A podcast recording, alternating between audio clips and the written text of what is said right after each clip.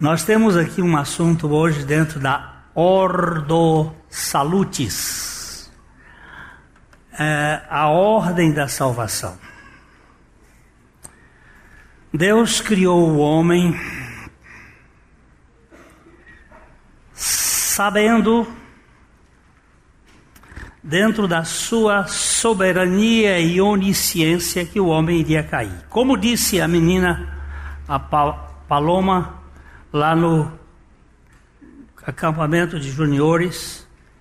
Pastor Glênio, se Deus sabia que o homem ia criar, cair, por que, que ele criou? É, pois é, porque nós já falamos isso aqui. O cara que criou esta banca sabia que essa banca nunca iria ser outra coisa senão banca ela não banca querer ser outra coisa porque ela não tem inteligência, nem vontade, nem emoções, ela é um objeto. A planta é planta e não pode querer ser outra coisa, porque segundo se se sabe, pelo menos o que se sabe, a inteligência da planta obedece a instintos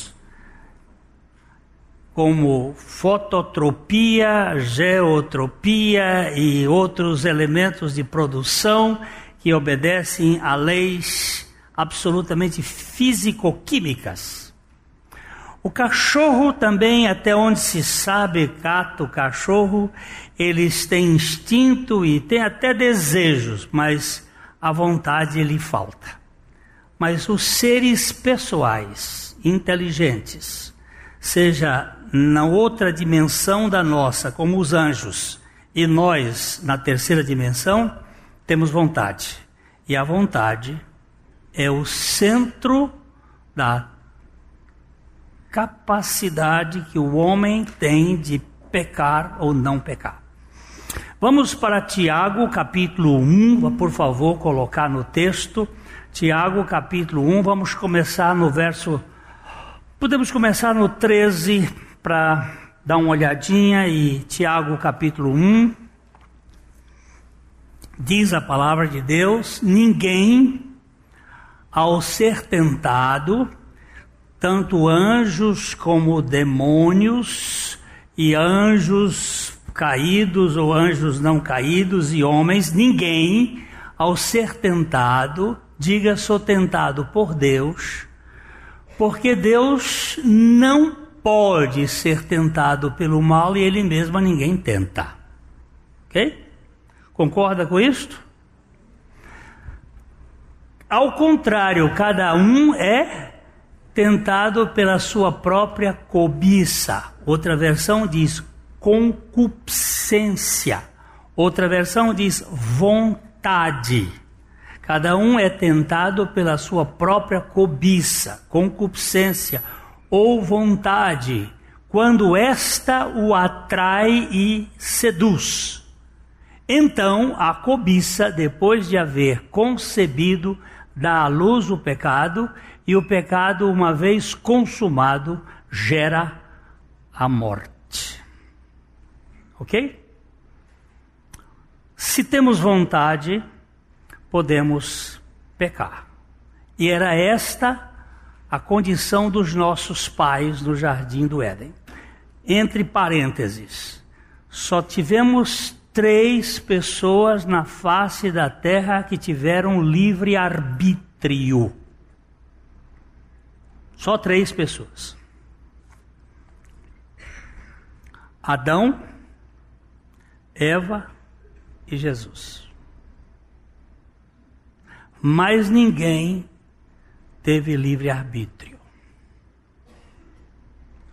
Porque livre-arbítrio é a capacidade que a pessoa tem de pecare ou não pecare. Eu já nasci escravo do pecado. Eu já nasci totalmente. Está com frio? Com frio. Tá gente morrendo de frio aqui, gente. Eu sou totalmente corrupto. Como o PT, corrupto se escreve sempre com PT. Eu sou totalmente corrupto. Não existe uma pessoa mais corrupta do que eu. Desesperadamente perverso. Mas eu estou numa plateia de corruptos e perversos. E incapazes de se voltar para Deus, se Deus mesmo não fizer algo. Concorda? Hã? Ou você acha que não? Ok. Então, Deus criou o homem, o homem caiu, mas Deus, na sua soberania, antes de qualquer coisa existisse, ele já tratou de tudo. Eu vou usar esta parede aqui para falar da eternidade passada, porque a eternidade é tudo isso aqui, ó. Quer dizer, aqui, ó. Aqui, aqui. Só para a mente finita entender. A eternidade é tudo isso aqui. O tempo começa aqui e o tempo vai acabar aqui.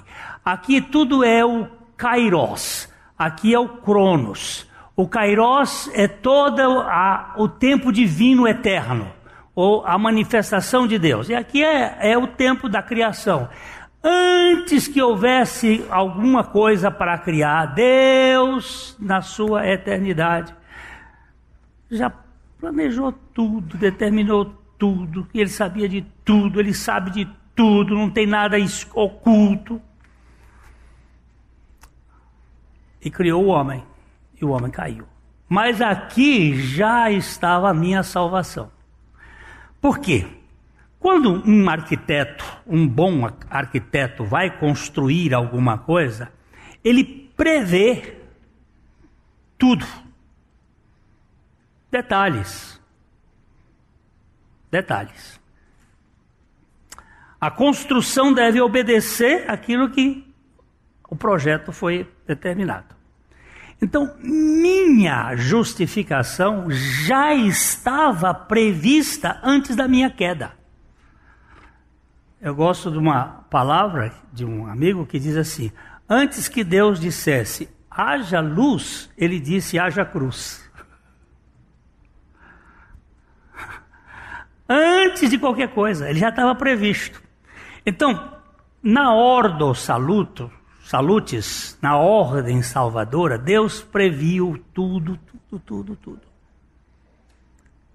E previu a minha justificação em Cristo. Para que eu não vivesse debaixo da culpa, da vergonha, do medo, tentando jogar com interesses, com dever para poder ser aceito.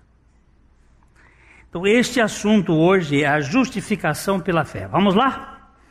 Justificados, vamos ler juntos Romanos 5:1. Justificados, pois, mediante a fé, temos paz com Deus por meio de nosso Senhor Jesus Cristo. A doutrina da justificação pela fé, que foi o centro, o centro da tempestade da reforma protestante, é, para Paulo, o coração do Evangelho. Quando ele nos diz em Romanos 1,17 o seguinte: visto que a justiça de Deus se revela no Evangelho, de fé em fé, como está escrito: o justo viverá pela fé.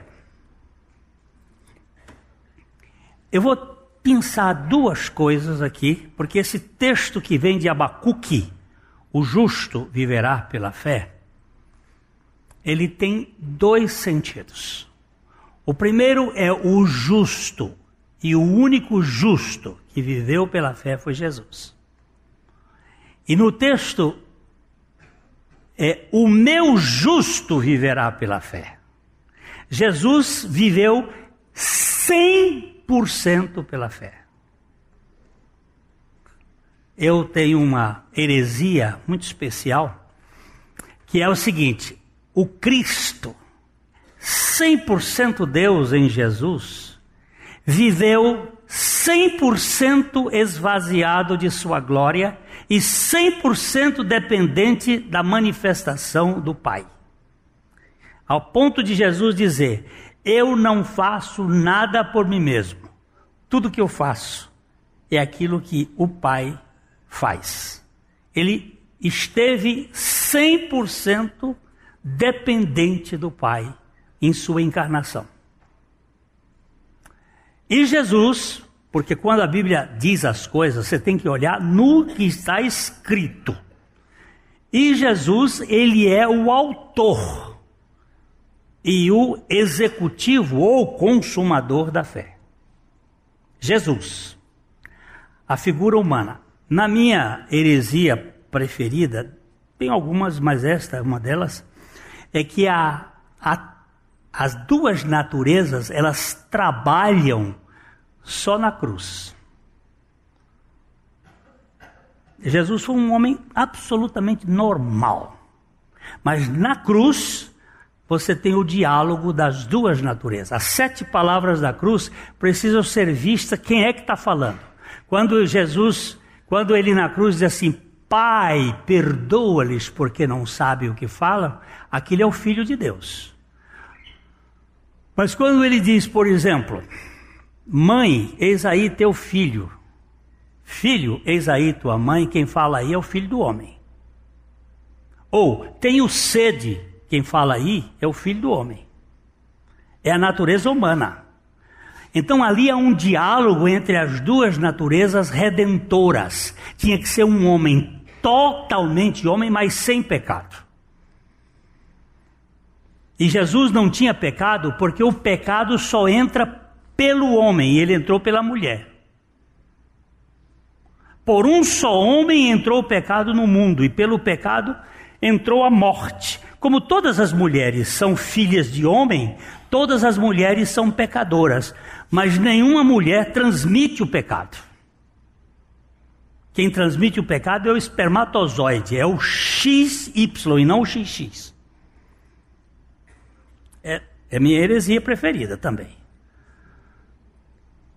Se Jesus fosse filho de um homem, ele teria pecados. Mas ele é filho de Deus. Cristo é filho de Deus. A encarnação está ali. E as duas naturezas são redentivas. Tinha que ser um homem cujo sangue não tinha pecado, mas um Deus que iria se submeter à dependência total da humanidade de um homem puro. Agora, é, quando nós encontramos este Redentor Todo-Poderoso, nós temos possibilidade de ser liberto de toda culpa, de toda vergonha.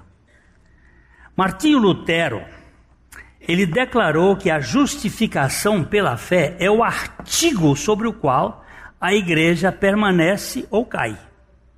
Portanto, essa doutrina cardeal da reforma protestante era vista como o campo de batalha para nada menos que o próprio evangelho. Se relegarmos a um segundo plano a sua ênfase essencial, seremos responsáveis pela deturpação da mensagem central do Evangelho das insondáveis riquezas de Cristo. Justificação é o que Deus faz por meio de Cristo Jesus na minha vida, não o que eu faço. A justificação pode ser definida como aquele ato pelo qual os pecadores injustos são corrigidos à vista de Deus, do Deus de um Deus justo e santo. A suprema necessidade de pessoas injustas é a justiça. E essa falta de justiça que é suprida é esta falta de justiça que é suprida por Cristo em favor do pecador crente.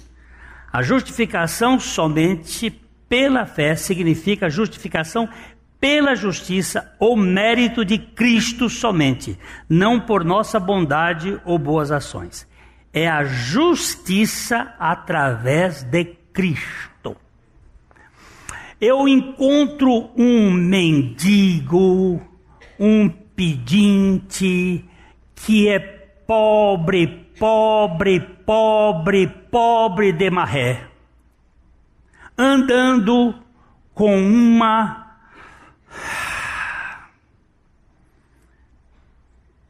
Eu ia botar o carro mais caro, uma Ferrari. Um mendigo pobre, mais pobre do mundo, dirigindo uma Ferrari. E eu pergunto para ele: de quem é essa Ferrari? E ele diz: é minha. Eu só tenho duas opções: ou roubou,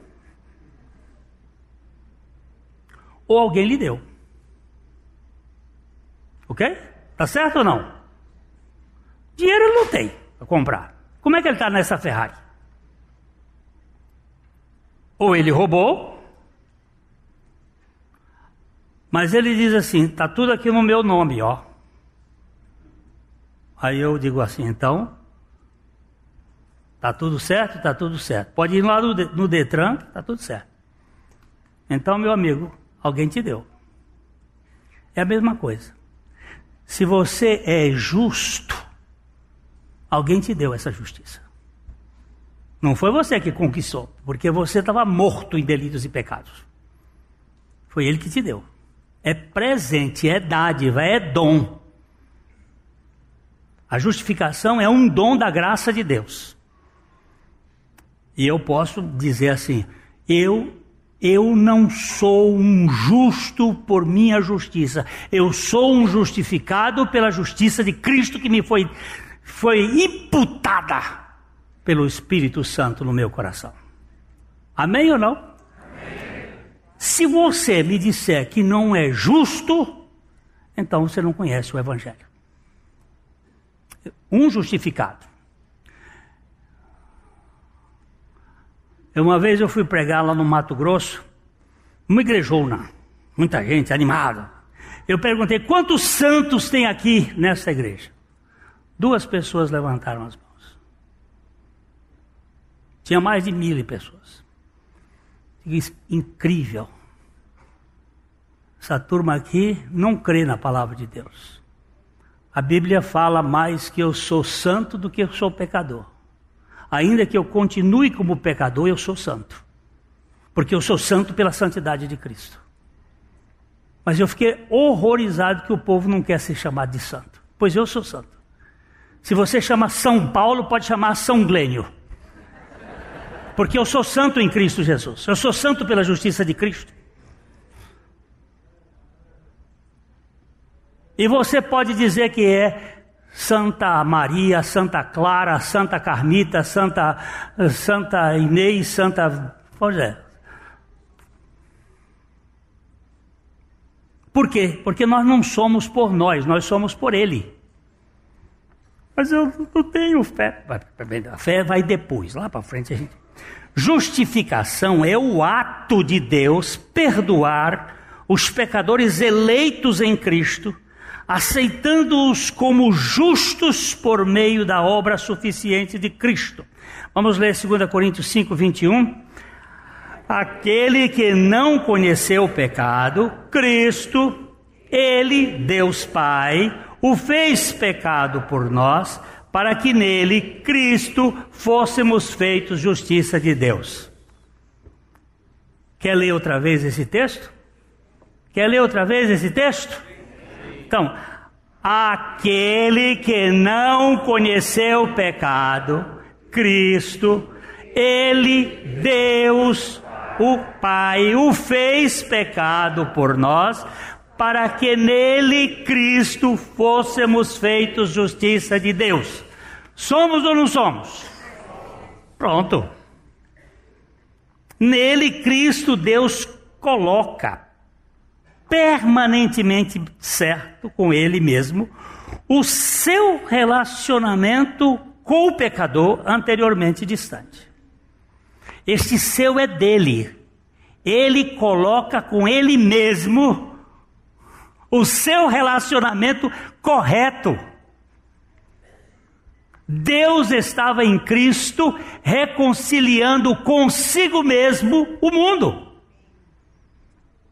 Deus, o agredido pelo pecado, reconcilia o pecador consigo mesmo, desfazendo a inimizade por meio do sacrifício do seu filho na cruz e justificando o réu, de tal modo o torna isento de qualquer sentimento de culpa por meio da verdadeiro arrependimento.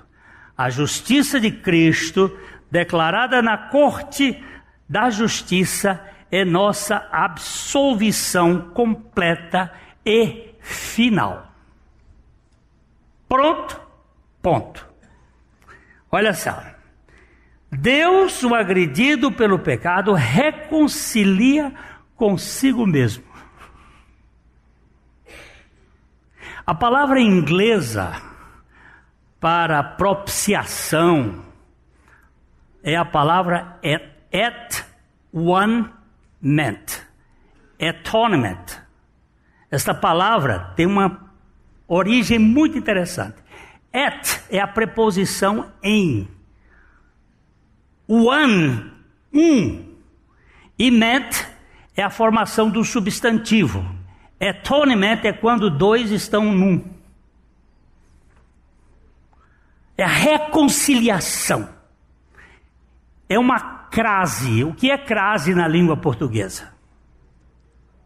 É quando a preposição e o artigo se fundem. Aí a gente bota um A com um acentinho assim grave em cima, que significa aquele A e aquela A, a artigo e aquele A preposição se grudam num só. É assim que aconteceu conosco. Nós foi feita uma crase em Cristo. Nós estávamos nele e ele está em nós. Grudou e nós nos tornamos justificados por causa da própria justiça de Cristo, infundida a nós de modo absolutamente incontestável.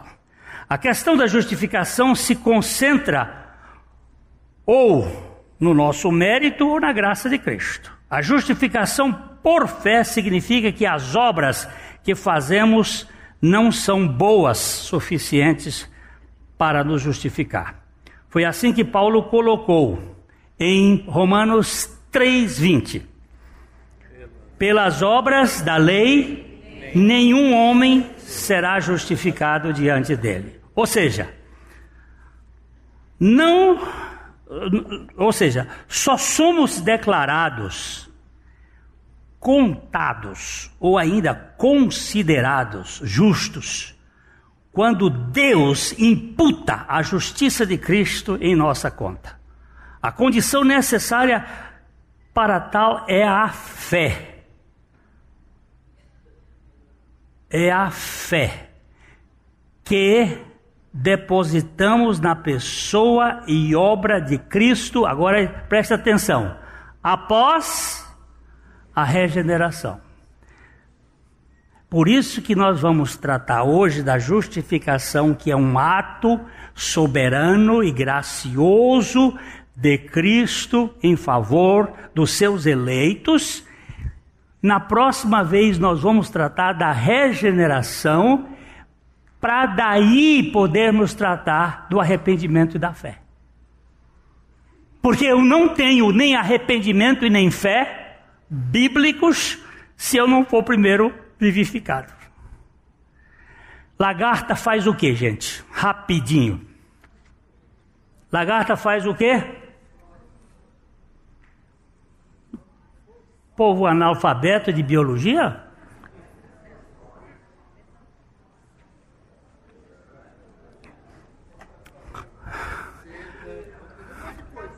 É, mas a, a natureza da lagarta é de predador. Certo? Uma lagarta, ela come, come, come, come, e na sua existência, ela chega a comer 27 vezes o tamanho do seu peso maior. É o animal mais voraz da face da terra. Se um homem comesse como lagarta, um homem de 80 quilos, ele pesaria cerca de 300 quilos no final, da vida, no final do seu processo. Ó, irá um lagarta.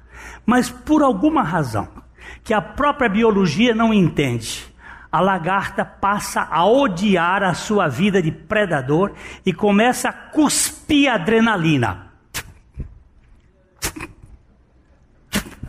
E aí ela envolve-se num túmulo e ela morre para a vida de lagarta. E ressuscita 21 dias depois com outra natureza. Você não precisa dizer para uma borboleta: borboleta, não destrua o milharal, porque ela não tem mais essa natureza, ela vai polinizar. Mudou a natureza dela. O que, que aconteceu? Essa metamorfose, ela é um exemplo, é uma figura, é um símbolo da obra que Deus faz conosco na regeneração. É preciso que nós morramos para a vida de lagarta e ressuscitemos para a vida de borboleta na figura, ou seja, morramos para a incredulidade, que é o pecado contra Jesus, porque o pecado contra Jesus é a incredulidade. Quando o Espírito Santo viesse, convenceria o mundo do pecado, da justiça e do juízo. Do pecado, porque não crê em mim. Nós morremos para a incredulidade contra Jesus e ressuscitamos para o momento da fé que nos é dada em Cristo Jesus. A fé é um dom de Deus. É um dom. É o carro, é a, a, a Ferrari que foi dada ao mendigo. Ele não podia ter aquela Ferrari, mas está com ela.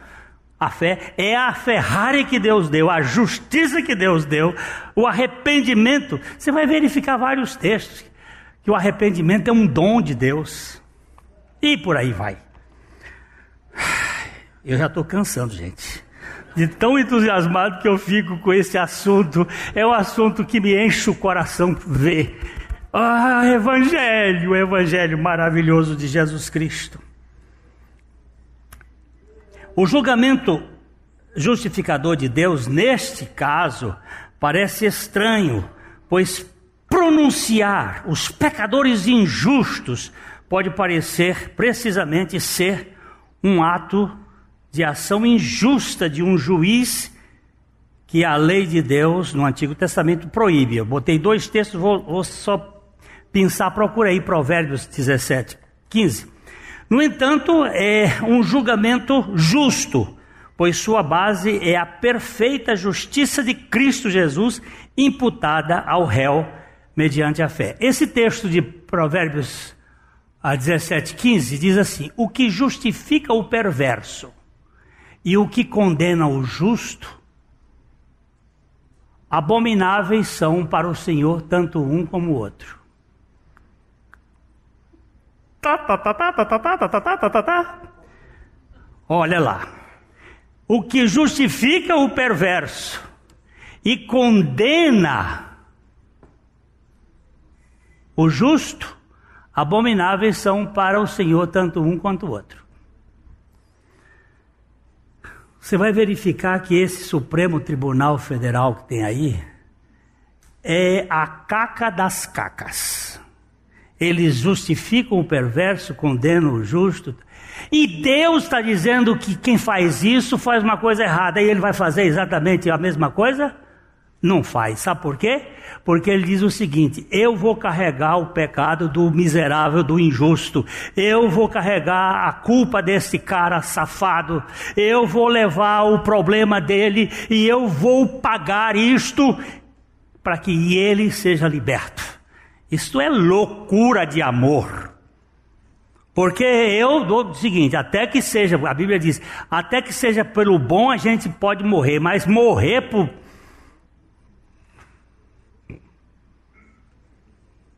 Eu ia dizer quem, mas. mas o Glênio. É demais, é demais. Mas é aí que está a beleza do Evangelho, olha só como o último Adão, ah, último Adão, vamos lá, vamos lá, para 1 Coríntios 15, 45. 1 Coríntios 15, 45. Esse texto aqui é, é sublime, é precioso. Vocês têm um tempo, eu vou saltar vocês meio-dia hoje. Porque o negócio está tá queimando aqui. E tá, tem a ceia. Ó, pois, pois, pois, assim está escrito. O primeiro homem, Adão, foi feito alma vivente.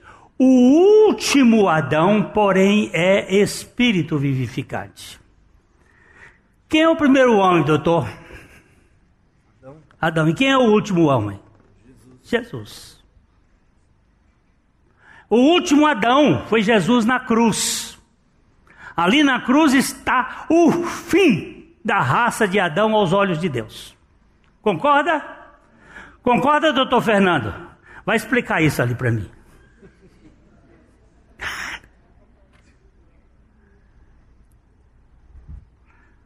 Então vou pegar o Maurício. Você. Vamos embora.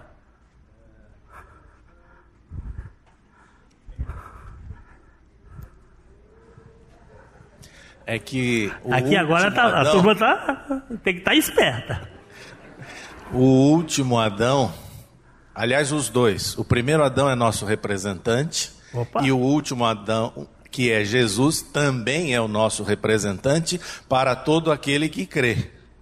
E ele morreu na cruz e ele pôs fim à vida dele e à nossa vida também.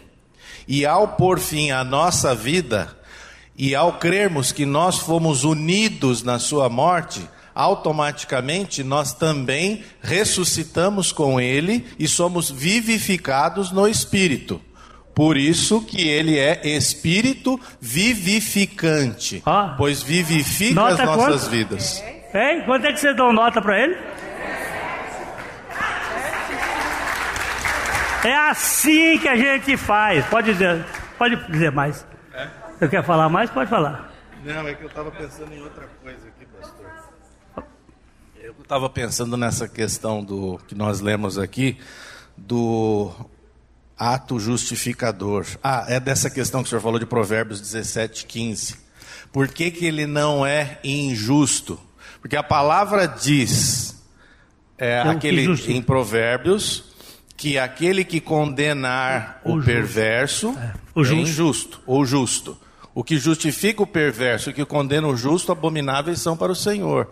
Então nós estamos diante de uma de um grande problema, porque como que Deus pode ser justo ao me declarar eu que sou injusto, justo?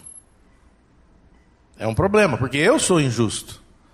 Eu sou indigno. Mas ao me declarar justo, ele não estaria fazendo uma injustiça?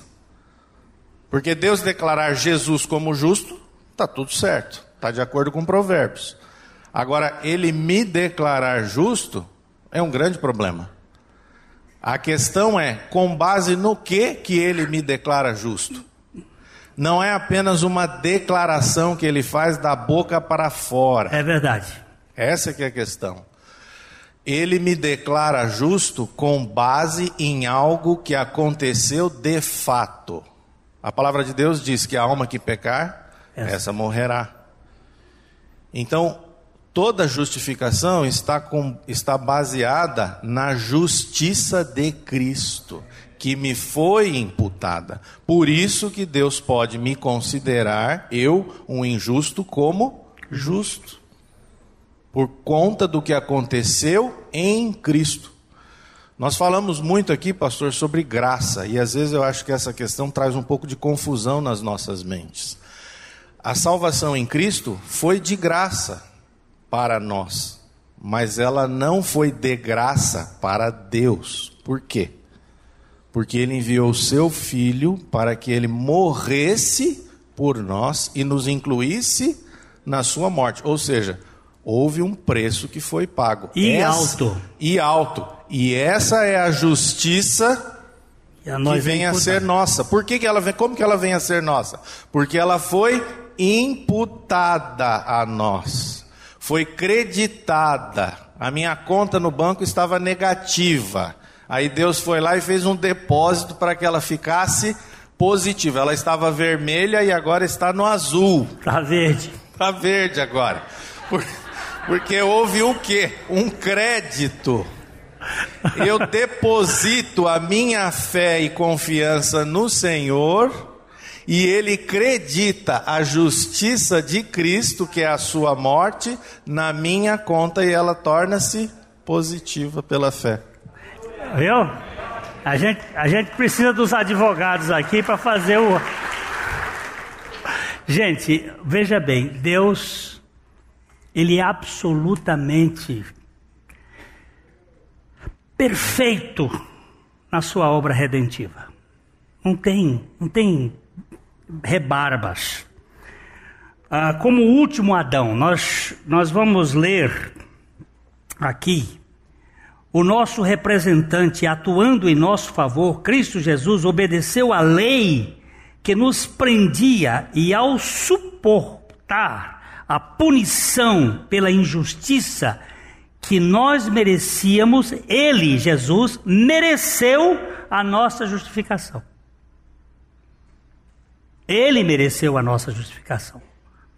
Nossa justificação é justa, pois aqui nós lemos em Romanos 3, 25 e 26, na nova versão transformadora, que é um texto que fica muito interessante, diz o seguinte: Deus apresentou Jesus como sacrifício pelo pecado, com o sangue que ele derramou, mostrando assim sua justiça em favor dos que creem.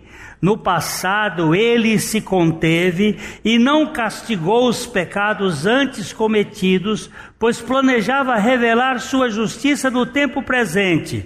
Com isso, Deus se mostrou justo, condenando o pecado, e justificador, declarando justo o pecador que crê em Jesus. Tá bom ou não? Você quer mais? Gente, a decisão justificadora de Deus é com efeito o julgamento do último dia sobre onde iremos passar a eternidade, trazida para o presente e pronunciado aqui e agora. É um julgamento sobre nosso destino eterno. Deus nunca voltará atrás, por mais que Satanás possa apelar contra o veredito.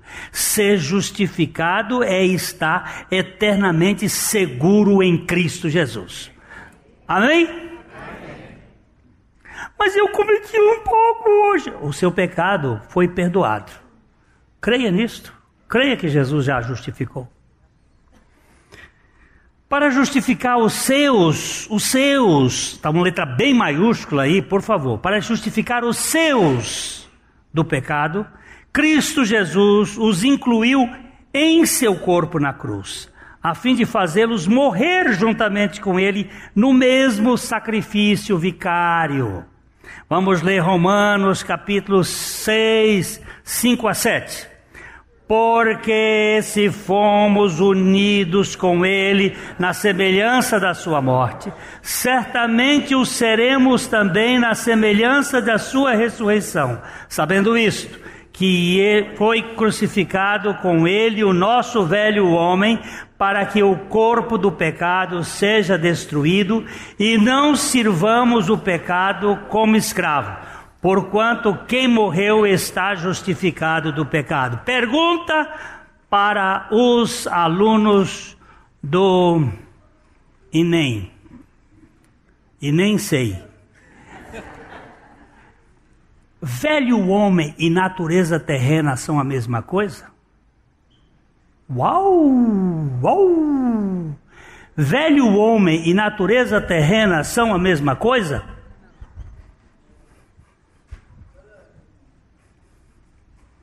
São ou não são? Não são. Porque se fossem, Paulo não ia dizer, fazei morrer a vossa natureza terrena.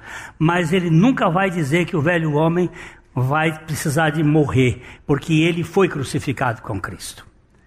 Antes de Adão pecar, ele já tinha natureza terrena. Só que hoje nós temos uma natureza terrena conspurcada, poluída, dominada pelo pecado cósmico que está no mundo. Mas o nosso velho homem, o servo do pecado, foi crucificado com Cristo.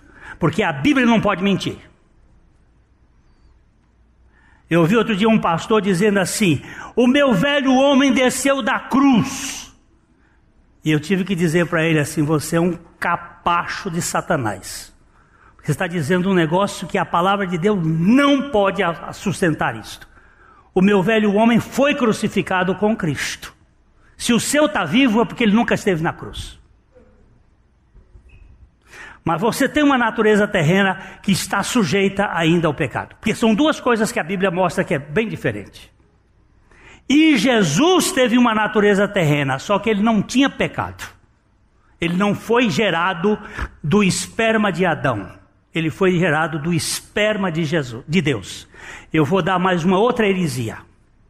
Jesus não tinha 46 cromossomos. Quantos ele tinha? No máximo 24. 23 da mulher e um de Deus. E eu vou provar isso pela palavra de Deus, não hoje, porque a palavra de Deus ela é única, ela não tem divisão.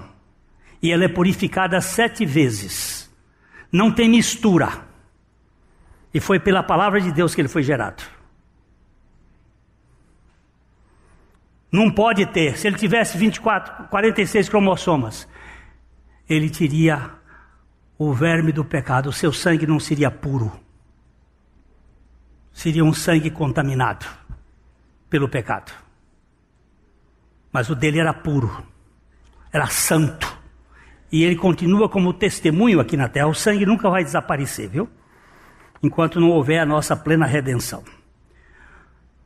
O meio necessário de justificar é a fé pessoal em Jesus Cristo como Salvador crucificado e Senhor ressurreto. O dom, o dom, o dom, o dom da fé é necessário porque a base meritória de nossa justificação é inteiramente em Cristo. A morte de Jesus é a nossa morte. E a sua vida ressurreta é a vida que garante a nossa salvação. Este é o milagre, este milagre é recebido pelo só pelo dom da fé. Maurício, o que, que é isso, Maurício? O que, que é isso? Não, você vem dizer aqui, rapaz. Não fica aí, é graça.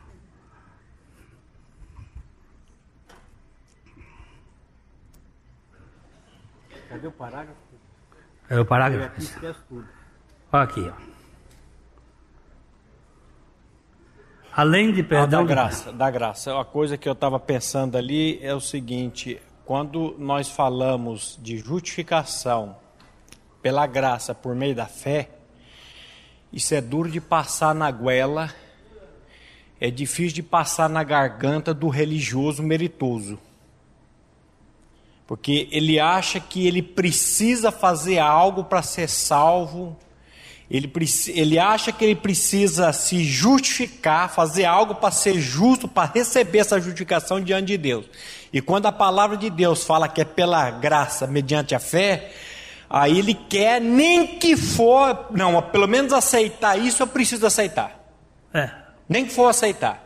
E quando a Bíblia fala aqui que é pela graça mediante a fé, meus irmãos, é pela graça mediante a fé. Sendo justificados gratuitamente por meio da sua, pela redenção que há em Cristo Jesus. Mas para o religioso compreender isso, é só pela revelação do Espírito Santo. Não tem jeito, porque vai ficar enroscado mesmo na garganta. Mas e tudo que eu faço, tudo que eu faço e tudo que eu fiz para a sua salvação, não vale nada porque a salvação é pela graça, mediante a fé na pessoa e obra de Cristo Jesus. E se nós não descansarmos nisso, por isso que nós precisamos ouvir essa verdade, conhecer essa verdade e pedir ao Espírito Santo, revela isso no meu coração. Porque senão isso vai ficar só no nosso intelecto e não vai descer jamais para o nosso coração. E quem faz essa obra de sair da mente e descer para o coração, não é pastor Glênio, não é Fernando, não é Maurício, não é Dagô, não é Eric, não é ninguém. É o Espírito Santo. E aí é um assunto seu diante dele, colocando-se diante do trono da graça de Deus Eu, eu cito várias vezes por semana a parábola do fariseu e do publicano. O fariseu ele vai orar, ele faz uma oração de si para si, dando graça, porque ele não é como os demais homens, ele não é adulto, ele não é roubador, pelo contrário, ele jejua duas vezes na semana e ele ainda dá os dízimos de tudo que ele possui. O outro, pecador, cobrador de impostos, nem levantava, nem ousava olhar para o céu, mas ele batia no peito dizendo: Deus, tem misericórdia de mim que sou pecador. E se você, meu irmão, não se chegar no, no, no, nesse estado de botar a boca no pó e dizer Deus tem misericórdia de mim, você jamais vai ter revelação. Porque a Bíblia vai dizer, digo, Jesus vai dizer, digo-vos que este desceu esticado, este quem? Esse que botou a boca no pó e disse, tem misericórdia de mim, porque eu sou pecador, não aquele.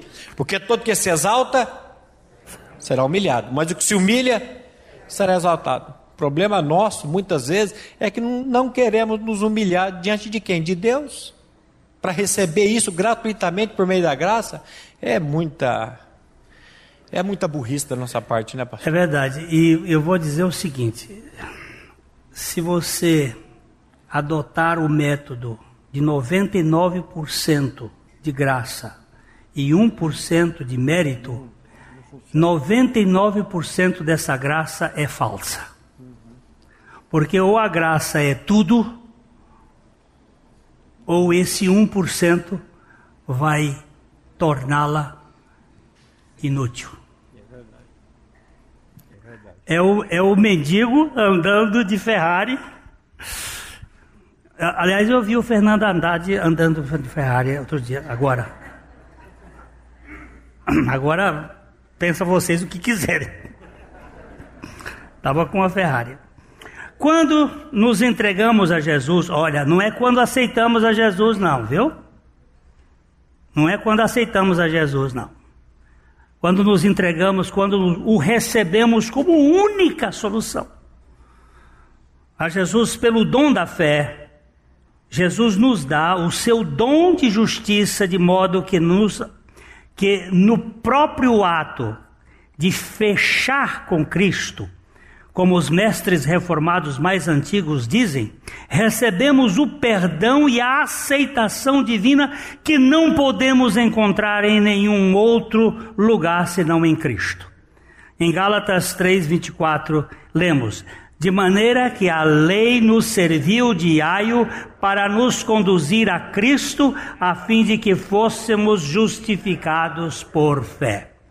Você sabe o que é aio? Não é o tempero, não. Que é aio. Olha aí. Aio é o preceptor, o pedagogo, o que conduz a criança pela mão, que leva. A lei, presta atenção, a lei não é salvadora, a lei é diagnosticadora. A lei nos serviu de aio para nos conduzir a Cristo, a fim de que fôssemos justificados pela fé em Cristo. Mas e os meus atos? Eu conversando com uma alta patente da Igreja Católica uma vez, e ele virou-se para mim e disse assim: meu filho, que história é essa da justificação pela fé apenas? E as minhas obras? Com o meu jeito tosco, eu disse: Dom Fulano, joga no, na patente da descarga. As suas obras não servem para a salvação servi-la-iam se fosse depois da salvação. Era uma comprovação da sua salvação, mas para a salvação não. Pode dar descarga. Porque ninguém vai ser salvo pelas obras, mas sim pela graça em Cristo Jesus. Martinho Lutero dizia com respeito à vida cristã: concluímos que só a fé justifica e só a fé cumpre a lei. Vamos ler juntos Gálatas 2,16. Sabendo, contudo, que o homem não é justificado por obras da lei, e sim mediante a fé em Cristo Jesus, também temos crido em Cristo Jesus, para que fôssemos justificados pela fé em Cristo e não por obras da lei pois por obras da lei ninguém será justificado. Bate em cima. Mas depois que eu estou justificado, o que, que eu faço? Agora vamos ter obras, as boas obras que Deus preparou para que nós andássemos nelas. E elas vão se manifestar na santificação, não na justificação. Elas vão se manifestar. Mas na justificação você não vai ter que entrar com esse negócio.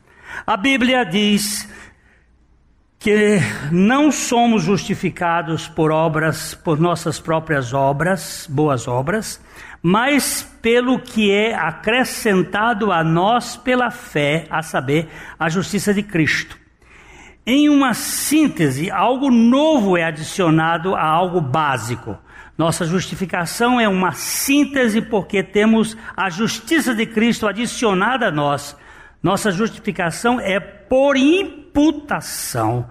Deus transfere para nós, pela fé, a justiça de Cristo. Isto não é uma ficção legal, porque Deus não atribui o verdadeiro mérito de Cristo, de quem agora pertencemos. É que Deus nos atribui o mérito de Cristo, a quem agora pertencemos. É uma imputação divina. Ok? Fica claro? Justificação é um termo forense oposto à condenação. É um termo forense oposto à condenação. Quanto à sua natureza, é o ato judicial de Deus pelo qual ele perdoa todos os pecados daqueles que creem em Cristo. Todos os pecados, Glênio, todos os pecados. Quais os pecados? todos os pecados. Os passados, os passados. Os presentes, os presentes. O futuro, o futuro. Por quê? O negócio começou aqui e vai, não vai terminar, porque é na eternidade. Eu vou passar com isso aqui. Tudo já foi resolvido. Não existe possibilidade. Não existe possibilidade de um filho de Deus justificado, perder a justificação. Não existe possibilidade de um filho de Deus justificado vir à falência moral. Ele pode cair, mas ele será levantado pelo poder do Espírito Santo. Porque a minha Bíblia diz que o justo pode cair sete vezes, mas se levantará. Levantará quantas?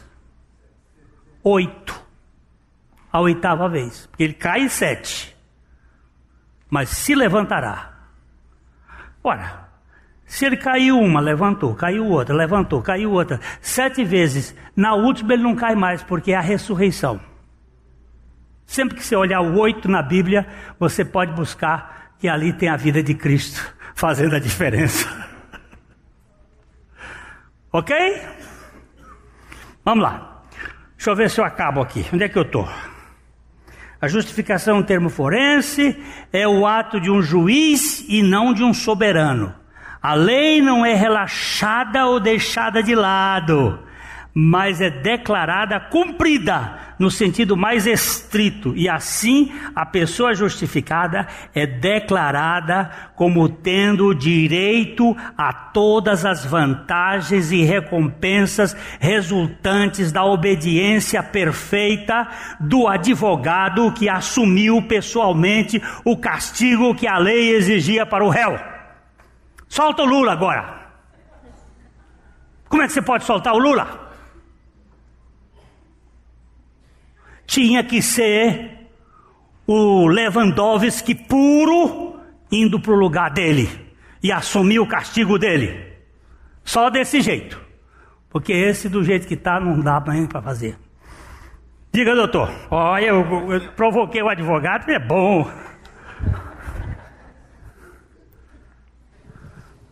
É que esse assunto de justificação é difícil de entender.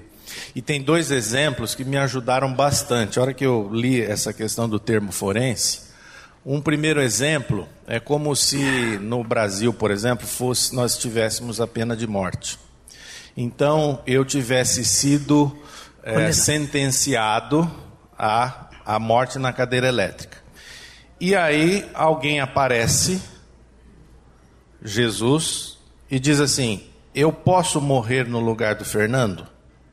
E a autoridade dissesse assim: Tudo bem, porque alguém precisa morrer pelo pecado do Fernando.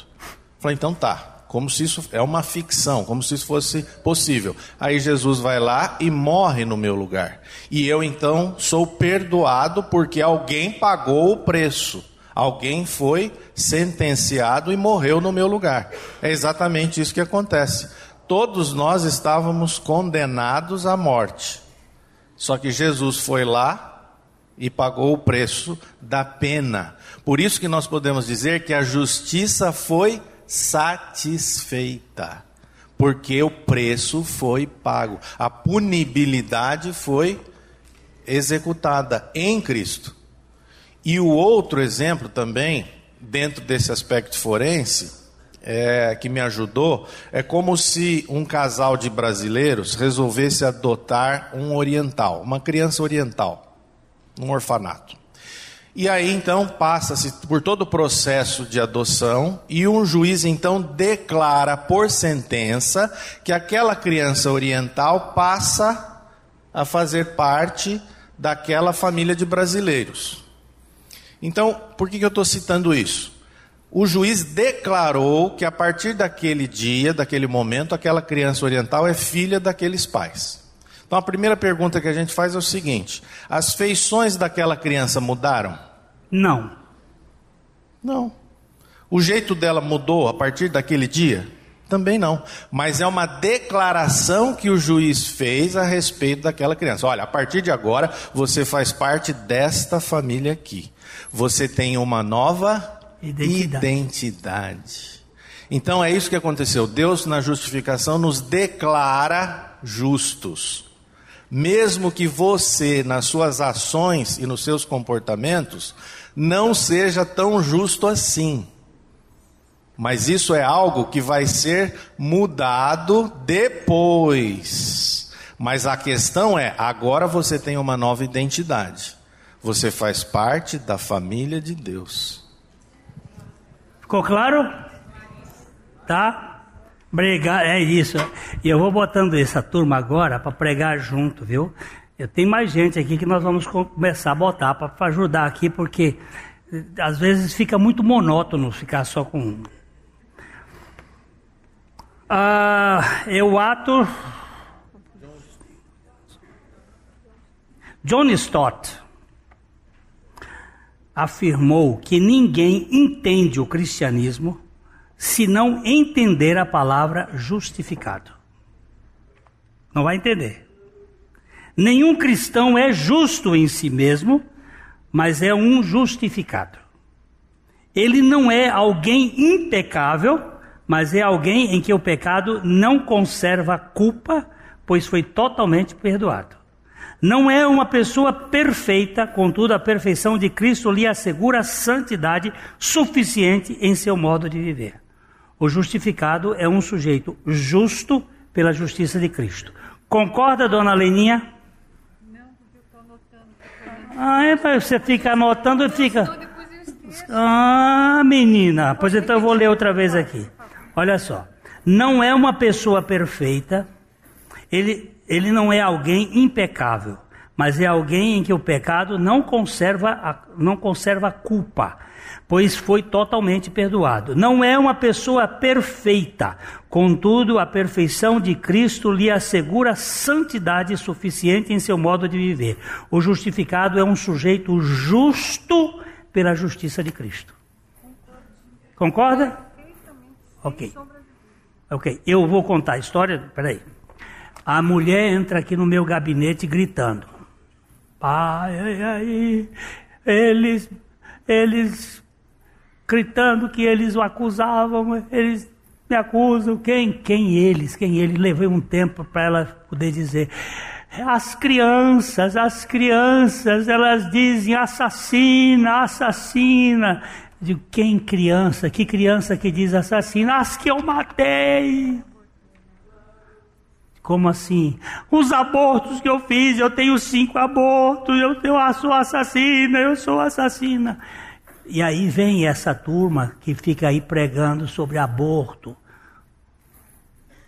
Vai para o gabinete do pastor. Vai para o confessionário do padre escutar as culpas.